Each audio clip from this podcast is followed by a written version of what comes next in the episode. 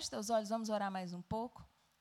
Senhor, muito obrigada, Deus, por seu amor, por sua bondade, graça e misericórdia. Obrigada, Senhor, porque apesar de nós, você continua sendo Deus.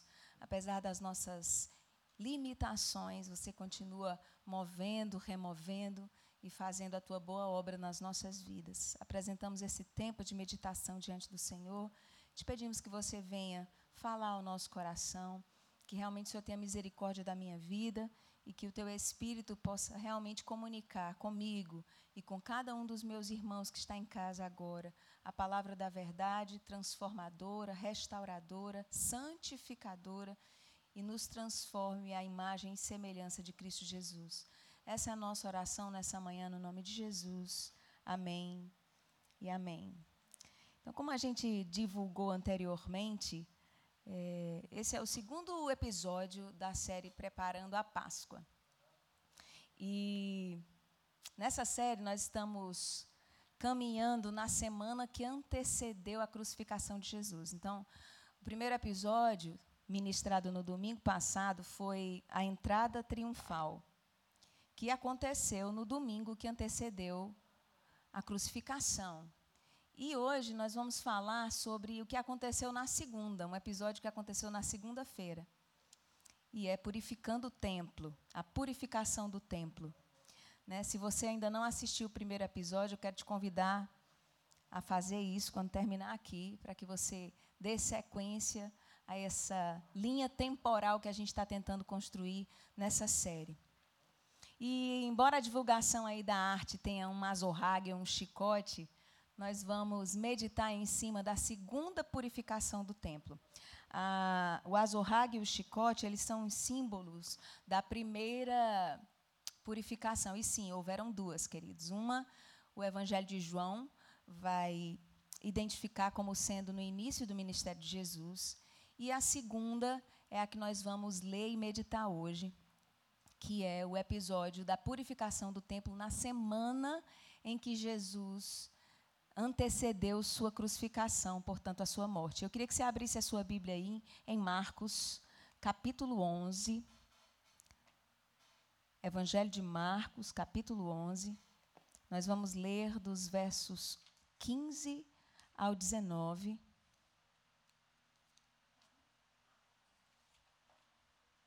E diz assim: Chegando a Jerusalém, Jesus entrou no templo e ali começou a expulsar os que estavam comprando e vendendo. Derrubou as mesas dos cambistas e as cadeiras dos que vendiam pombas e não permitia que ninguém carregasse mercadorias pelo templo. E os ensinava, dizendo: Não está escrito, a minha casa será chamada casa de oração para todos os povos, mas vocês fizeram dela um covil de ladrões. Os chefes dos sacerdotes e os mestres da lei ouviram essa palavra e começaram a procurar uma forma de matá-lo, pois o temiam, visto que toda a multidão estava maravilhada com o seu ensino. Ao cair da tarde, eles saíram da cidade. Amém? Então, por que, que é importante a gente meditar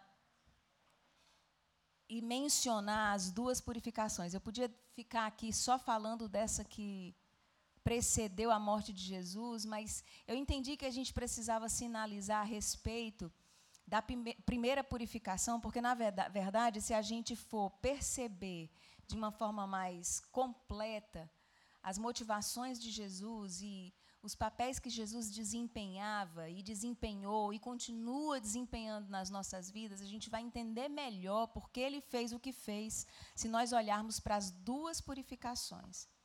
Então, se você assistiu o episódio passado, Dino mencionou que ao entrar em Jerusalém, montado num jumentinho, entrava não apenas o sacrifício, Jesus o cordeiro, mas entrava também o sacerdote, não é isso? Então é sobre essa esse papel sacerdotal que nós precisamos meditar e precisamos que precisa chamar a nossa atenção quando nós meditamos a respeito da purificação do templo. A atitude de Jesus em purificar o templo era uma atitude do sumo sacerdote. Era, portanto, o sumo sacerdote em ação. A palavra de Deus diz que Jesus é sumo sacerdote segundo a ordem de Melquisedeque. Jesus, apesar de ser da tribo de Judá e não da tribo de Levi, ele, como que um sacerdote fora de lugar, ele assume o sumo sacerdócio na nossa vida. Então, ele, nesse momento da purificação do templo, ele assume essa função sacerdotal. E se a gente for voltar Lá no início da Bíblia, no livro de Levítico, mais precisamente no final do capítulo 14, a gente vai ver ali Moisés descrevendo a função do sacerdote de purificar casas. E se você der um tempinho para ler depois e meditar no texto, ele vai dizer lá que o sacerdote, quando ele era convidado pelo dono da casa para averiguar alguma coisa ou alguma impureza na casa, o sacerdote se deslocava, ia na casa, verificava se havia alguma mancha na parede, algum tipo de impureza, e aí ele tirava as pedras, mandava limpar até o reboco, trocava reboco, para que a casa fosse purificada. E o texto também diz que depois de sete dias o, o sacerdote retorna àquela casa para garantir de que a limpeza permaneceu, de que a casa continuou purificada. E se não tivesse, ele ia tomar outras providências e, por fim, acabaria condenando a casa que não recebeu purificação. É mais ou menos isso que a gente vê acontecer no primeiro e no segundo episódio de purificação do templo. Jesus assume a função de sacerdote e, convidado pelo dono da casa, seu pai, o Deus Todo-Poderoso, ele visita o templo, ele visita a casa de Deus. E ali ele percebe, na primeira purificação, de que haviam cambistas, que havia ladrões, que haviam pessoas comercializando dentro do templo. E ali Jesus, tomado por uma ira santa, ele faz um azorrague e ele expulsa aqueles cambistas do templo. Depois Jesus sai de Jerusalém, passa um tempo para retornar. E nesse episódio de João, a gente vê Jesus voltando, de Marcos, a gente vê Jesus voltando dois anos depois agora para a inspeção final. É o sacerdote voltando para aquela casa mais uma vez, para garantir que a purificação permaneceu. E ali Jesus se depara novamente com a mesma sujeira, com a mesma impureza, e toma as atitudes que tomou quando a gente leu aqui no texto de Marcos. Jesus precisa ser percebido por nós, queridos, além do cordeiro que tira o pecado do mundo. Ele é sim o cordeiro que tira o pecado do mundo, mas ele também é um sacerdote, mediador entre nós e Deus. E jamais ele vai nos apresentar ao seu Pai de qualquer jeito. Em João, capítulo 17, verso 12, diz assim: Enquanto eu estava com eles, eu os guardava no teu nome que me deste, e os conservei, e nenhum deles se perdeu, senão o filho da perdição, para que se cumprisse as Escrituras. Então, Jesus, ele carrega um zelo sacerdotal sobre o templo e, portanto, hoje carrega esse mesmo zelo sacerdotal sobre mim e sobre você, que somos templo do Espírito. O evangelista João, quando ele descreve a primeira purificação, ele vai citar o Salmo 69, verso 9, para descrever a atitude de Jesus em relação ao templo, e ele diz que o zelo por tua casa me consumirá. É assim que ele descreve Jesus. O zelo pela casa de Deus consumiu Jesus e Jesus se posicionou como se posicionou para purificar o templo. Queridos, o zelo pela casa de Deus continua consumindo Jesus. E foi esse zelo que levou Jesus ao Calvário. É esse zelo por nos purificar que Jesus, levou, que, que Jesus carregava e levou a cruz do Calvário para morrer por mim e por você.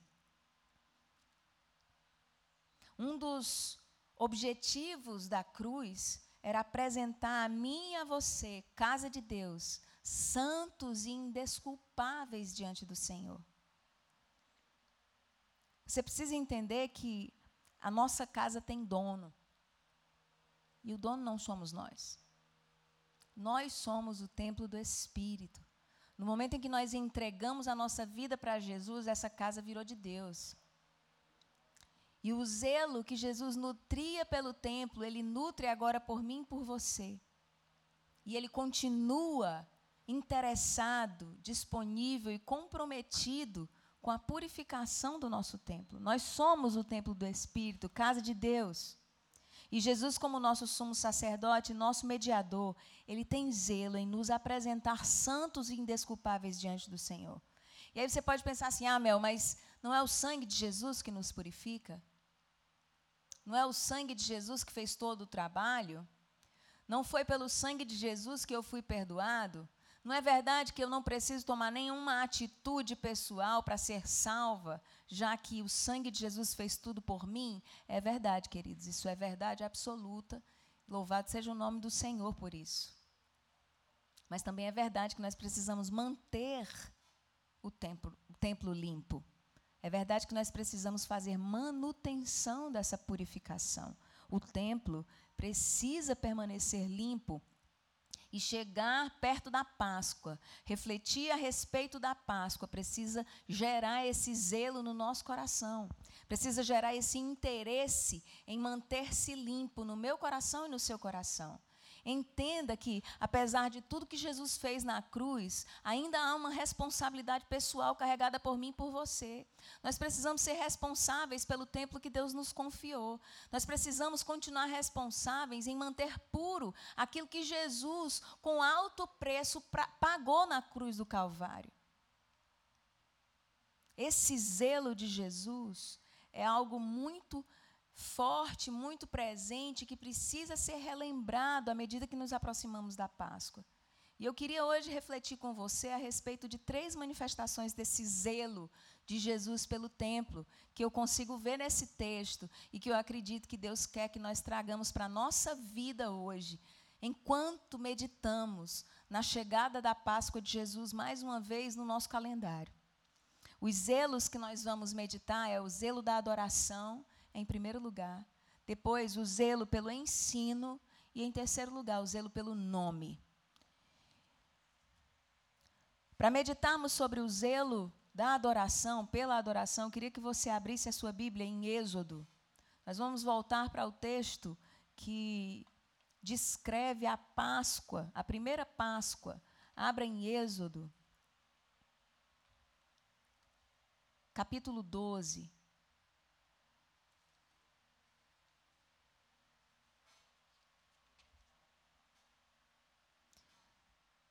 Lê comigo a partir do verso 1 e diz: O Senhor disse a Moisés e a Arão no Egito: Este deverá ser o primeiro mês do ano para vocês.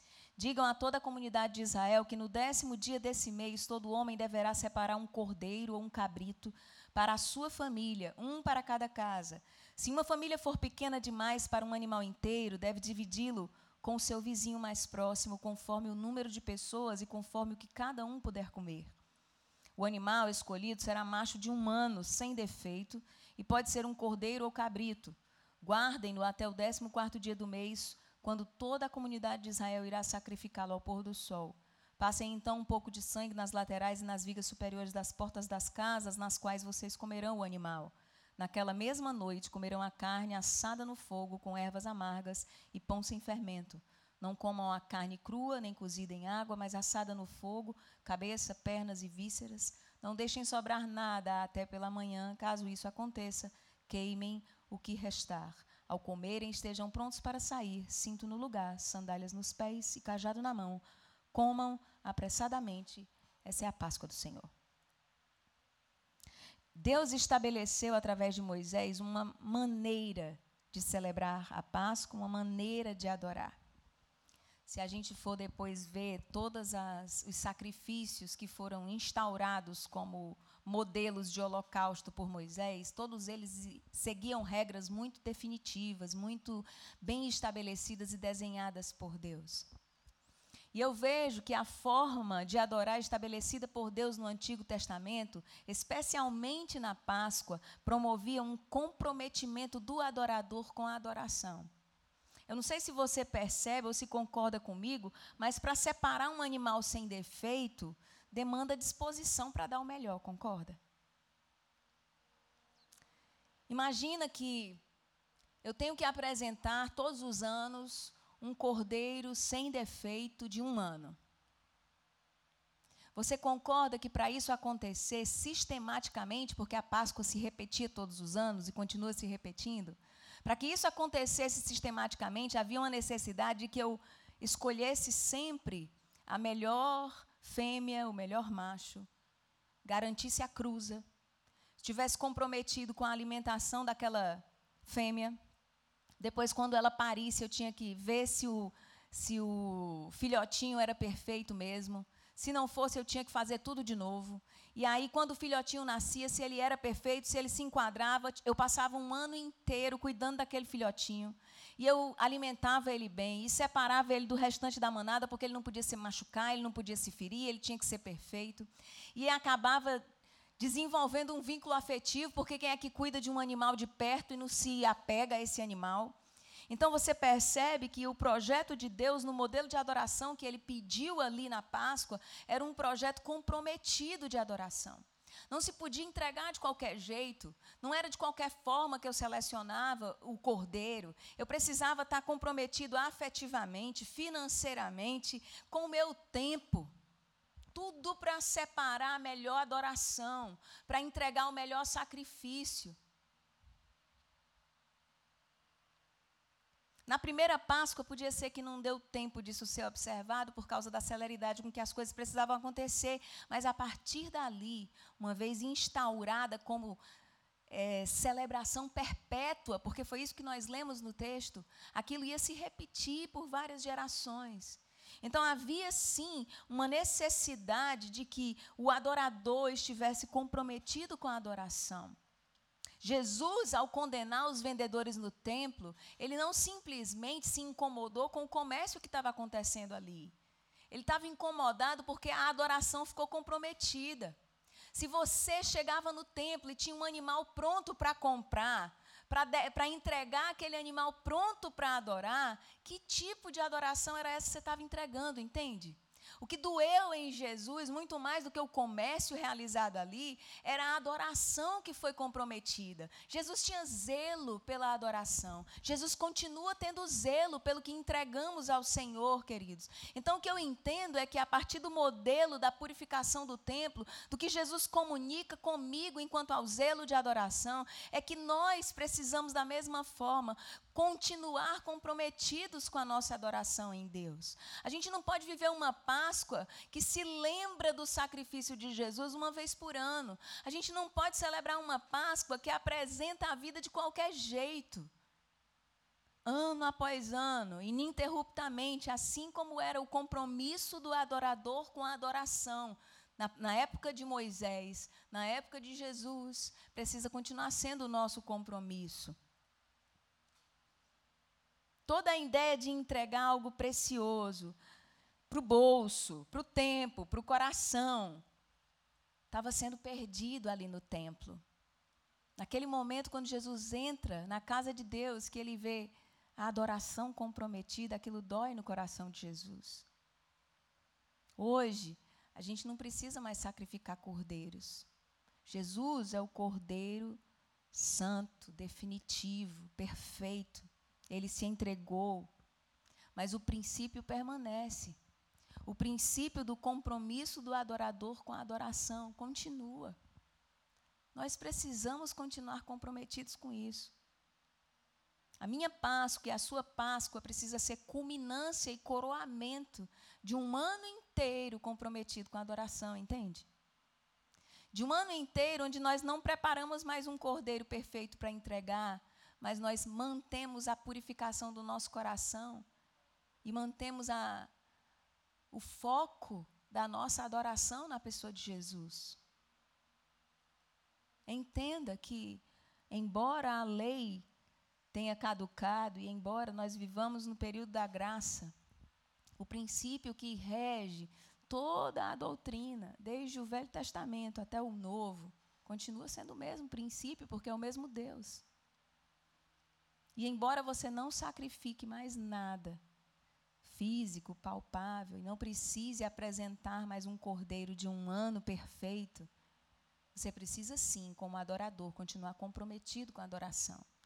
Você precisa sim, durante o teu ano inteiro, vislumbrar aquela Páscoa que vai chegar mais uma vez, para apresentar você puro, santo, separado, comprometido, transformado. E eu queria reforçar a palavra comprometido, comprometido com esse Cristo, cujo zelo permanece em te manter puro. O segundo zelo que eu vejo acontecer aqui no templo, nessa purificação que nós lemos, é o zelo pelo ensino. No verso 17, parte A do verso 17, diz assim: E os ensinava dizendo: As Escrituras declaram. Eu não sei se você já tinha prestado atenção nisso, apesar de Jesus estar movimentando e derrubando tudo, ele ainda abria a boca para ensinar. Enquanto ele derrubava as cadeiras, as mesas, expulsava os cambistas, ele continuava ensinando. E ele ensinava dizendo: As Escrituras dizem. Assim como Jesus zela pela adoração, ele também zela pelo ensino. A Páscoa precisa sinalizar isso para nós. Nós precisamos lembrar disso todas as vezes que celebramos e nos aproximamos da Páscoa de Jesus. Tudo que Jesus ensinou, como nós vimos no que ele declarou, está comprometido com as Escrituras. Tudo, gente. Jesus em nenhum momento ensina alguma coisa fora do que estava escrito. Se a gente for contar durante os evangelhos e as falas de Jesus, você vai ver ele citando 24 livros do Antigo Testamento. Em Mateus, ele cita 29 vezes, em Marcos, 17 vezes e em Lucas, 16 vezes. O ensino de Jesus era comprometido com as Escrituras. Por isso que ele diz: as Escrituras declaram, as Escrituras dizem que. Quem celebra a Páscoa sem compromisso com as Escrituras, celebra feriado, não celebra Páscoa. Quem se aproxima da Páscoa sem profundo compromisso em debruçar-se sobre a palavra da verdade e aprender mais a respeito do Senhor, não celebra Páscoa, celebra feriado. E quantos de nós, por tantos anos, temos aproveitado o feriado da Páscoa para descansar, para passear e sequer lembramos do que de fato ele significa? quanto mais durante o ano, quanto mais antes que a Páscoa chegue. O zelo pelo ensino levou Jesus à cruz, queridos. O texto vai dizer que o ensino dele trazia medo para as lideranças e para as autoridades da época. Foi o ensino de Jesus e o seu compromisso em esclarecer, em aprofundar e ensinar as Escrituras que o levaram ao Calvário. O texto vai dizer assim: quando os principais sacerdotes e mestres da lei souberam o que Jesus tinha feito, começaram a tramar um modo de matá-lo. Contudo, tinham medo dele, pois o povo estava muito admirado com o seu ensino. A Páscoa de Jesus precisa promover em mim e em você o mesmo zelo, o mesmo compromisso com a palavra de Deus, o mesmo compromisso com as Escrituras. Olhar para a cruz deve gerar em nós um desejo por conhecer Jesus. O túmulo vazio necessariamente aumentará o nosso compromisso com a santidade de uma espera alinhada com a palavra de Deus. Ver Jesus ressurreto tem que mudar para sempre a nossa maneira de ver o mundo a partir de uma cosmovisão bíblica. Não dá para viver Páscoa sem Bíblia. Não dá para se comprometer com o Cordeiro que tira o pecado do mundo sem palavra. Não dá nem sequer para saber o que ele fez.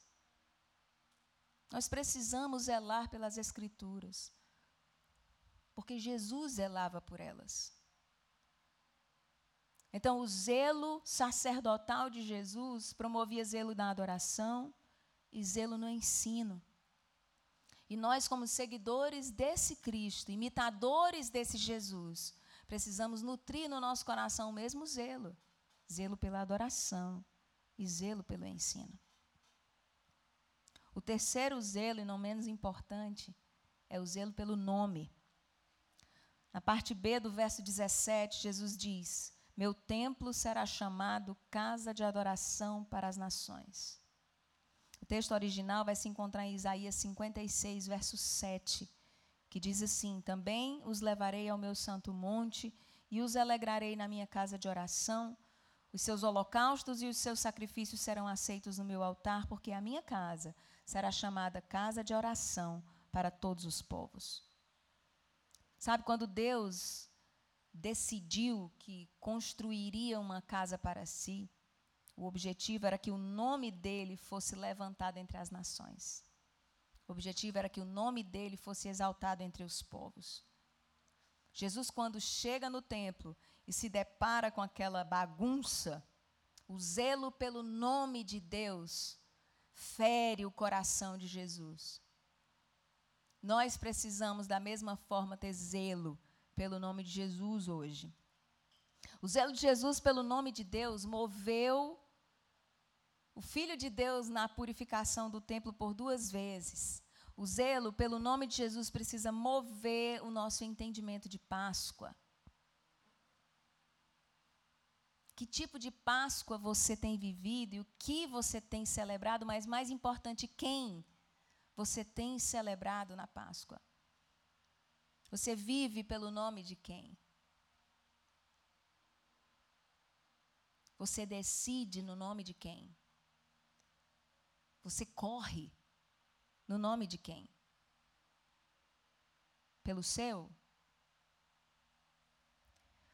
Pela sua profissão, pelas suas conquistas, pelos seus sonhos, desejos, pela sua reputação, pelo seu testemunho, pelo que você vive, querido. O que é que tem te movido e quem tem te movido? Viver pelo nome de Jesus amplia o nosso entendimento de Páscoa. Amplia o nosso entendimento da própria vida. A vida cresce. Porque se eu vivo por algo natural, a minha vida é muito fugaz, fútil, volátil e muito rápida. A pandemia tem feito a gente ver isso. A vida de todo mundo é um sopro. Se eu vivo pelas coisas naturais, não vale a pena viver. Mas se eu vivo por algo maior, se eu vivo por alguém que transcende o natural, alguém que é eterno, alguém que é perfeito, alguém cujo nome está acima de todo nome, cujo poder transcende o nosso entendimento e é maior do que tudo que compreendemos, a vida faz todo sentido. A vida ganha sentido, a vida cresce, de forma que a gente passa a se preocupar tão menos com as coisas naturais. E a gente consegue viver de um jeito mais pleno. Não se trata apenas de estampar o nome do peito ou pendurar o nome de Jesus no pescoço. Não se trata só de brigar com todo mundo que está comendo ovo de Páscoa, porque não pode comer ovo de Páscoa, porque a Páscoa é o cordeiro, não é o coelho. Não, gente. É muito maior do que isso. Não se tratam dos símbolos apenas. Se trata de um motivo pelo qual vivemos a nossa vida. É uma motivação interior. E, de novo, que dura o ano inteiro. E que na Páscoa apenas é celebrada e lembrada mais uma vez. Eu queria que você abrisse a sua Bíblia em Romanos capítulo 1. Nós vamos ler os versos 14 a 16. E diz assim: Sou devedor tanto a gregos como a bárbaros, tanto a sábios como a ignorantes. Por isso estou disposto a pregar o evangelho também a vocês que estão em Roma. Não me, me envergonho do evangelho, porque é o poder de Deus para a salvação de todo aquele que nele crê, primeiro do judeu, depois do grego. Tem um outro, uma outra versão que diz: Não me envergonho do evangelho de Cristo. E eu não sei se você percebe a maneira que Paulo coloca, ele fala sobre dedicar a própria vida a esse evangelho, a pregação desse evangelho. Então não é apenas uma coisa da boca para fora, é um compromisso de uma vida inteira, é um compromisso de uma história inteira. Zelar pelo nome de Jesus é assumir esse compromisso uma vez que você entregou sua vida para Jesus. E não, não se trata de ter tempo ou não ter tempo. Você pode pensar que, ah, não, é porque Paulo se dedicava exclusivamente à pregação do Evangelho. Ah, Mel, é muito fácil você falar, porque você e o Dino vivem exclusivamente para a pregação do Evangelho. Não, não se trata de tempo. É compreensão de vida. Não é porque a gente tem mais tempo dedicado à obra que o nosso zelo pelo nome de Jesus é maior do que o seu. Não é proporcional ao tempo, queridos não é proporcional ao, às horas ofertadas, é proporcional ao amor dedicado. Não se trata de tempo, se trata de amor. Quando nós temos amor e zelo pelo nome de Jesus, ele se torna tudo. E ele passa a ser critério para tudo. No trabalho, ele é critério. E aí eu pergunto para você: é o zelo pelo nome de Jesus que faz você rejeitar determinadas propostas no trabalho? Ou é o medo de ser pego? É o zelo pelo nome de Jesus que faz você se submeter ao seu chefe? Ou é babação mesmo? É o zelo pelo nome de Jesus que na academia faz você desviar o olhar do corpo daquela mulher que está malhando na sua frente? Ou é medo da sua esposa ver? É o zelo pelo nome de Jesus que faz você, na internet, parar de seguir aquela pessoa que não te edifica, que gera inveja no seu coração? O que é que tem movido suas escolhas? É a avaliação disso que vai trazer você para um lugar de entendimento e perceber se realmente você tem zelado pelo nome de Jesus. O zelo pelo nome. O nome que está acima de todo nome. O nome pelo qual importa que todos sejam salvos. O nome que tem poder para resolver o meu coração e o seu coração. O zelo sacerdotal de Jesus promoveu em Jesus um movimento.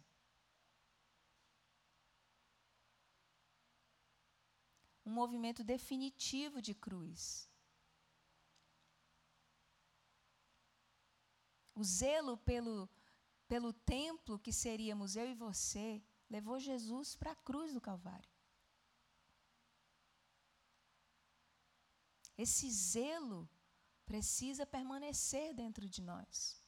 E precisa ser lembrado quando nós olhamos Jesus purificando o templo mais uma vez, uma derradeira vez antes de morrer. E esse zelo precisa batizar o nosso coração hoje. Nós precisamos continuar nutrindo esse mesmo zelo, um zelo por uma adoração comprometida, um zelo pelo ensino das Escrituras, um zelo pelo nome de Jesus.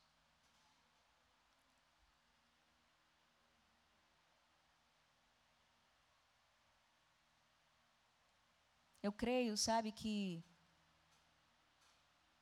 quando Jesus assumiu essa posição de sumo sacerdote, e diz a Bíblia que ele definitivamente assumiu, ele continua sendo esse sumo sacerdote. Eu creio de todo coração que Jesus continua comprometido comigo e com você. Eu creio de todo coração que ele nos visita Como ele visitou aquele templo ali duas vezes para purificá-lo, ele nos visita várias vezes durante a nossa jornada. E eu acredito de verdade que nós estamos vivendo um período muito propício para a visitação do sumo sacerdote. Nós estamos vivendo um momento onde o sumo sacerdote Jesus quer visitar as nossas casas quer visitar o nosso coração, quer visitar o nosso lar mais uma vez, quer visitar o nosso templo. Eu acredito de verdade que nessa hora onde tudo para, os movimentos param, é o momento propício para Jesus investigar o nosso templo e perceber se há cambistas dentro de nós. Perceber se há vendedores de pombas, se há corrupção dentro do nosso coração, se há vendilhões, se nós temos vendido o sacrifício e vendido a adoração por qualquer preço. Jesus hoje está comprometido de, especialmente nessa Páscoa, acessar mais uma vez o nosso coração para nos purificar mais uma vez. Como é que está a tua casa? Se Jesus chegasse hoje e batesse na porta da tua casa. Como estão as suas relações? Como é que está teu casamento? Como é que está o cuidado com os teus filhos? Como é que você tem tratado a pessoa que trabalha com você? Como é que você, dono de um negócio, tem tratado as pessoas que te servem? Jesus quer entrar na nossa casa nessa Páscoa, queridos.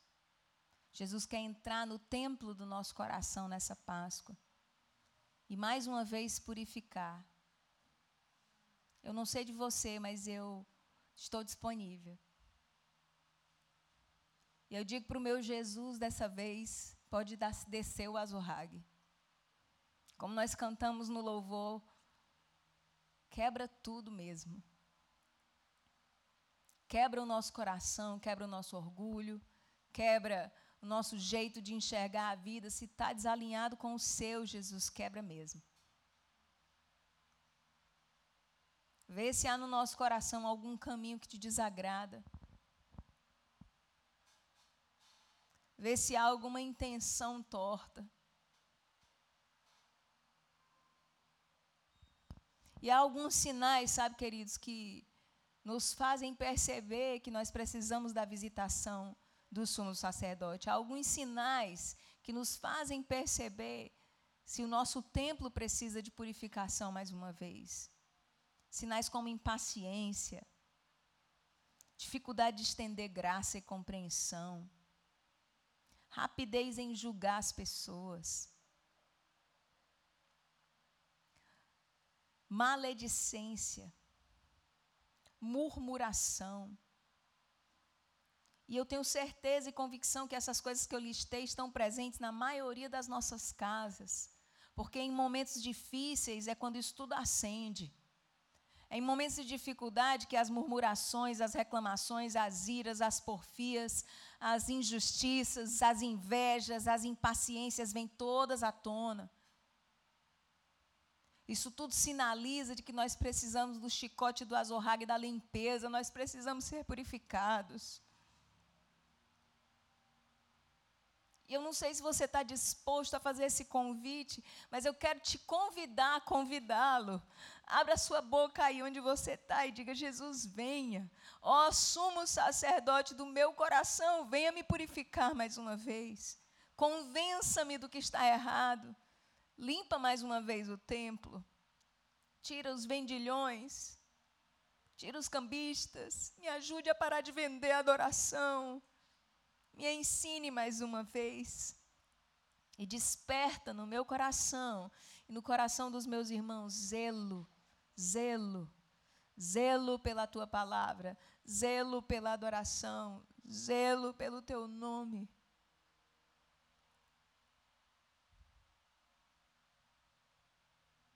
Eu creio de todo o coração que há um desejo do Senhor por isso hoje. E nesse sentido, eu queria que você chamasse quem está aí perto de você agora. Que você chamasse seus familiares que estão aí perto de você. Que você se aproximasse de alguém. Se você está sozinho, se ajoelhe agora e se renda. E nesse momento clame pela visitação do sumo sacerdote. Arrependa-se. Arrependa-se, querido. Arrependa-se, minha irmã. Apresenta a tua casa diante do Senhor. Apresenta a tua mente, que tem gerado tantas desordens e tantos pensamentos terríveis a respeito de tantas pessoas. Apresenta o teu coração que tem nutrido tanto pensamento ruim. Apresenta as tuas mãos que não podem ver um teclado de celular, que começam a proferir palavras de maldição. É momento de nós nos arrependermos, queridos. É momento de nós clamarmos ao Senhor. É momento de nós nos ajoelharmos. Então, aí de joelho, na tua casa. Vamos todos juntos orar e apresentar as nossas vidas diante do Senhor mais uma vez. Senhor, nós queremos mais uma vez nos render.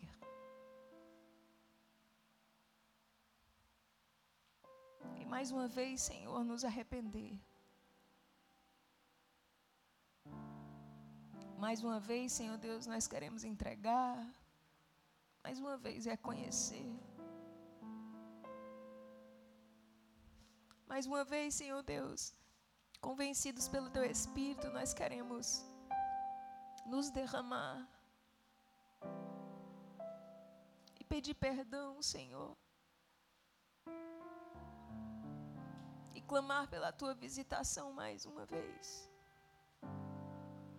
E mais uma vez te pedir, nos purifica, Senhor. Torna-nos alvos como a neve transforma o nosso coração. Limpa essa casa, Senhor.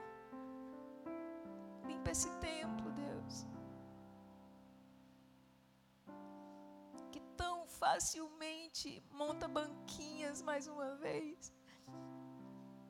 E negocia mais uma vez a adoração. E negocia tantas vezes princípios e valores eternos e envergonha tantas vezes o nome de Jesus. Purifica-nos, Senhor. Não deixa a gente viver outra Páscoa igual. Não deixa que seja tudo igual mais uma vez. Não deixa, Senhor Deus, que tudo isso que está acontecendo no mundo seja vão. Tanto esforço da parte do Senhor de chamar as nossas atenções nós não queremos que isso seja vão, Senhor. Desperta-nos, ó Deus, nessa manhã. Desperta o teu povo, Senhor. Em casa mesmo. É o melhor lugar, Senhor Deus, para apresentarmos a nossa adoração. Em casa mesmo, é o melhor lugar para erigirmos um altar de adoração em casa mesmo, porque é o melhor lugar para zelarmos pelas Escrituras, e em casa sim, porque é o melhor lugar para zelarmos pelo nome. Nas nossas casas, Senhor, zelo pela adoração. Na minha casa, Senhor, zelo pelas Escrituras. Na nossa casa, Senhor, zelo pelo Teu nome. Faça isso, Deus, hoje por misericórdia, Senhor, invada mesmo o nosso templo. Vem com tudo, Senhor. Quebra tudo, Senhor. Transforma tudo e limpa-nos definitivamente. Se for preciso, ao sumo sacerdote, tira os tijolos, arranca o reboco, vai lá no fundo e tira esse mofo insistente, esse fungo terrível do pecado no nosso coração. Purifica-nos, ó Deus, com o teu sangue purificador, Jesus. Que nós vivamos uma Páscoa que glorifique e exalte o teu nome. A melhor Páscoa que já vivemos até aqui. A mais consciente, com mais entendimento a Páscoa mais madura. E caminhando, Senhor, no segundo domingo até o dia que nós celebraremos a Páscoa. Que nesse tempo, Senhor, acesse tudo que precisa acessar. E transforme tudo que precisa mudar. Em nome de Jesus. Amém e amém.